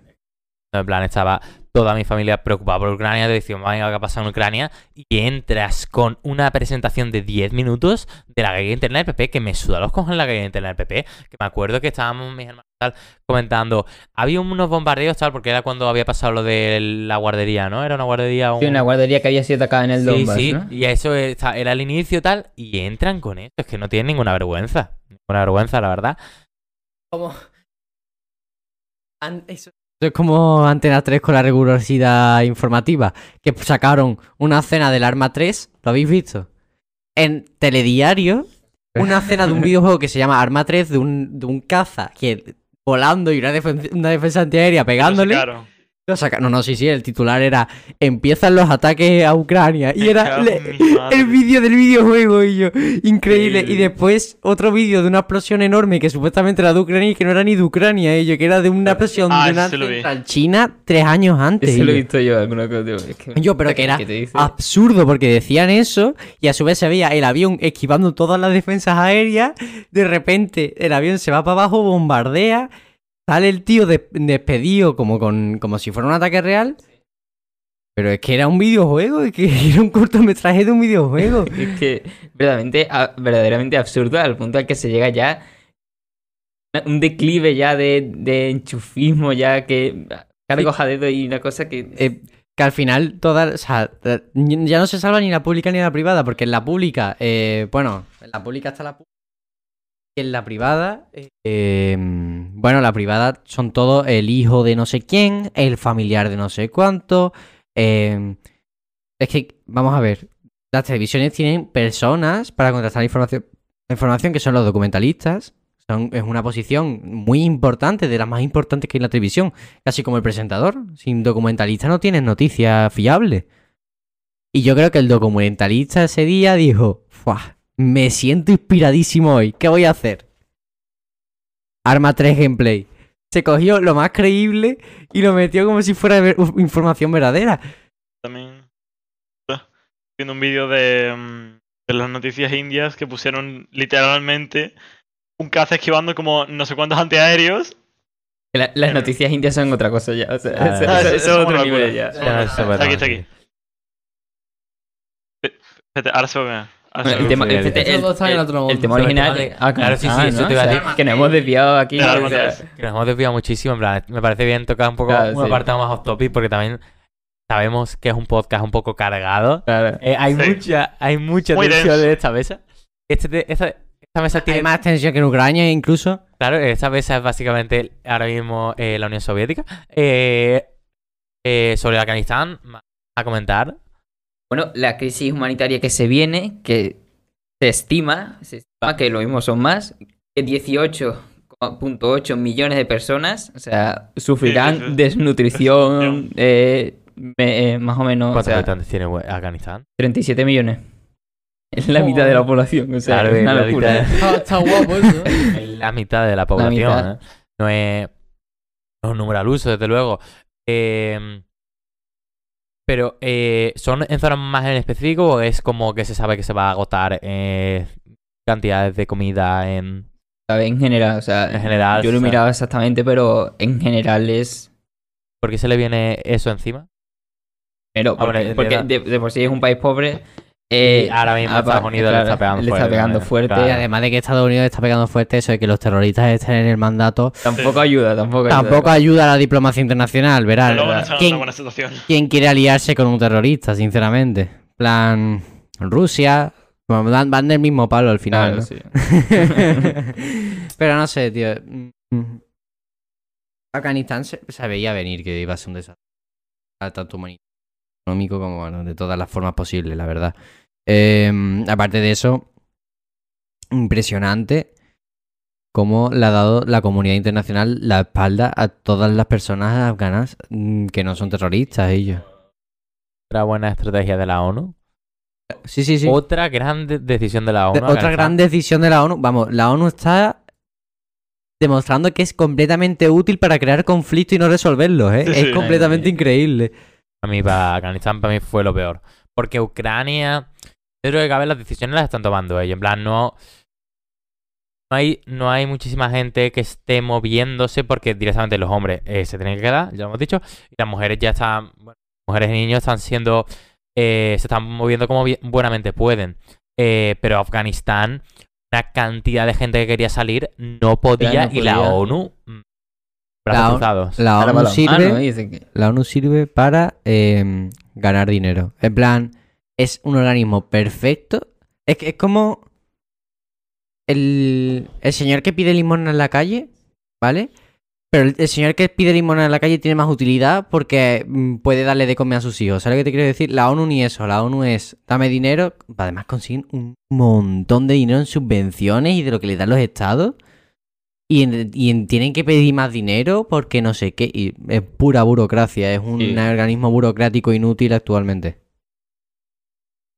El problema de Afganistán es que, claro, Estados Unidos tiene congelados los fondos de los talibanes. No se puede enviar ayuda directa porque tú cómo sabes que eso no va a acabar en las manos de un Claro. señor de la guerra local. O sea, no...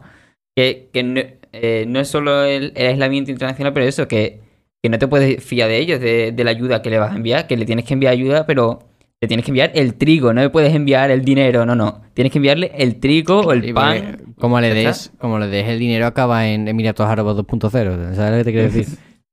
Porque el, el golpe de Estado es casi imposible, ¿no? Se está... A ver, si, si fuera gente, si fueran políticos normales, sí, sí, pero es que estos son grupos armados reales, ¿sabes lo que te quiero decir? Claro, claro. Es Aquí que- le, le matas al cabecilla, sale otro y verás cómo se lía en dos minutos. que lo lógico en este caso es en de situaciones que es tan difícil la ayuda internacional y el problema es interno, pues bueno, lo único que se ocurre es, eh, bueno, golpe de Estado, pero es que, Es ¿qué que golpe de. Estado vas a dar? Que claro, el, el problema es este, tú a nivel internacional se ha hecho, se puede hacer, se ha hecho, se ha, se ha encubierto muy bien, pero se ha hecho el tema de enviar un agente externo o un grupo de agentes externos a eliminar presidente de un país. Se ha hecho más de una vez y de hecho una práctica que no es extraña para algunos países. Estados Unidos, Rusia. Perdón, una. Em, no se ha hecho pocas veces, de hecho, es una cosa, una práctica muy común en el siglo XX. El problema es que en Afganistán matas al talibán que está arriba y como es un grupo terrorista, bueno, era un grupo terrorista que está hecho para cada vez que se muere el cabecilla que salga otro y que salga otro, que salga otro. Y hay tantísimas facciones dentro de un mismo grupo.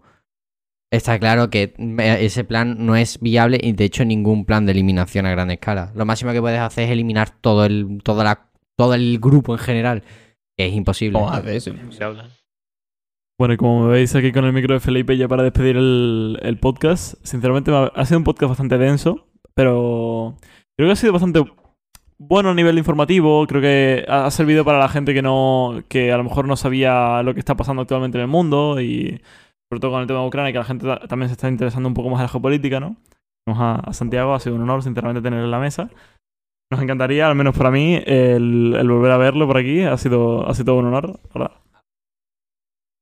A poder ser no a raíz de una guerra, gracias. a poder ser una raíz de una guerra, efectivamente.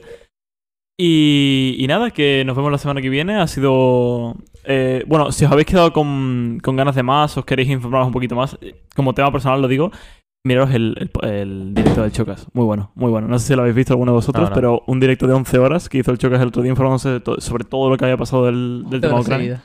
11 horas seguidas. Pereza. A mí es lo típico que me da exactamente igual. En plan, uf, es que no voy a decir porque es porque no me da exactamente igual, pero bueno. Eh, me suena exactamente. en plan, sé que suena un poco denso este podcast, pero para mí es como los podcasts que hace Oscar Vara, tal, que son densos, en plan, los terminas y dices. eh, Mucha información. Mucha información, pero me gusta porque te has informado bien, ¿sabes? Claro, como claro. has Has pillado, aprendido algo. has pillado el point. Es lo bueno que tiene tanto leer como, como los podcasts, podcast. que te. Como te. Te empapas, ¿no? te empapas en el contenido y no simplemente lo pasas a sufrir. Y esperemos que, por favor. para- Sí. Oh, dos cámaras y puedo hacer mi trabajo. solucionemos los problemas que tenemos actualmente. Eh, Hola, ¿se me escucha? Ahora sí, ahora sí. Esperamos que para el siguiente podcast pueda haber más de una cámara, por lo menos. Y cambiar Sí, de bueno. plano. Los, los problemas técnicos creo que ya estarán solucionados. Y nada, nos vemos la semana que viene. No, no, con... Últimas palabras del invitado. Últimas palabras ¿Últimas del palabras de. Santiago? Terminamos obviamente con Bueno, Santiago. Nos vemos la semana que viene. Y Eh, no, unas no últimas palabras, por favor. Recite usted un poema. bueno, eh, me ha gustado mucho hablar con vosotros. Eh, he podido compartir mis puntos de vista y además he adquirido nuevos puntos de vista de la situación actual.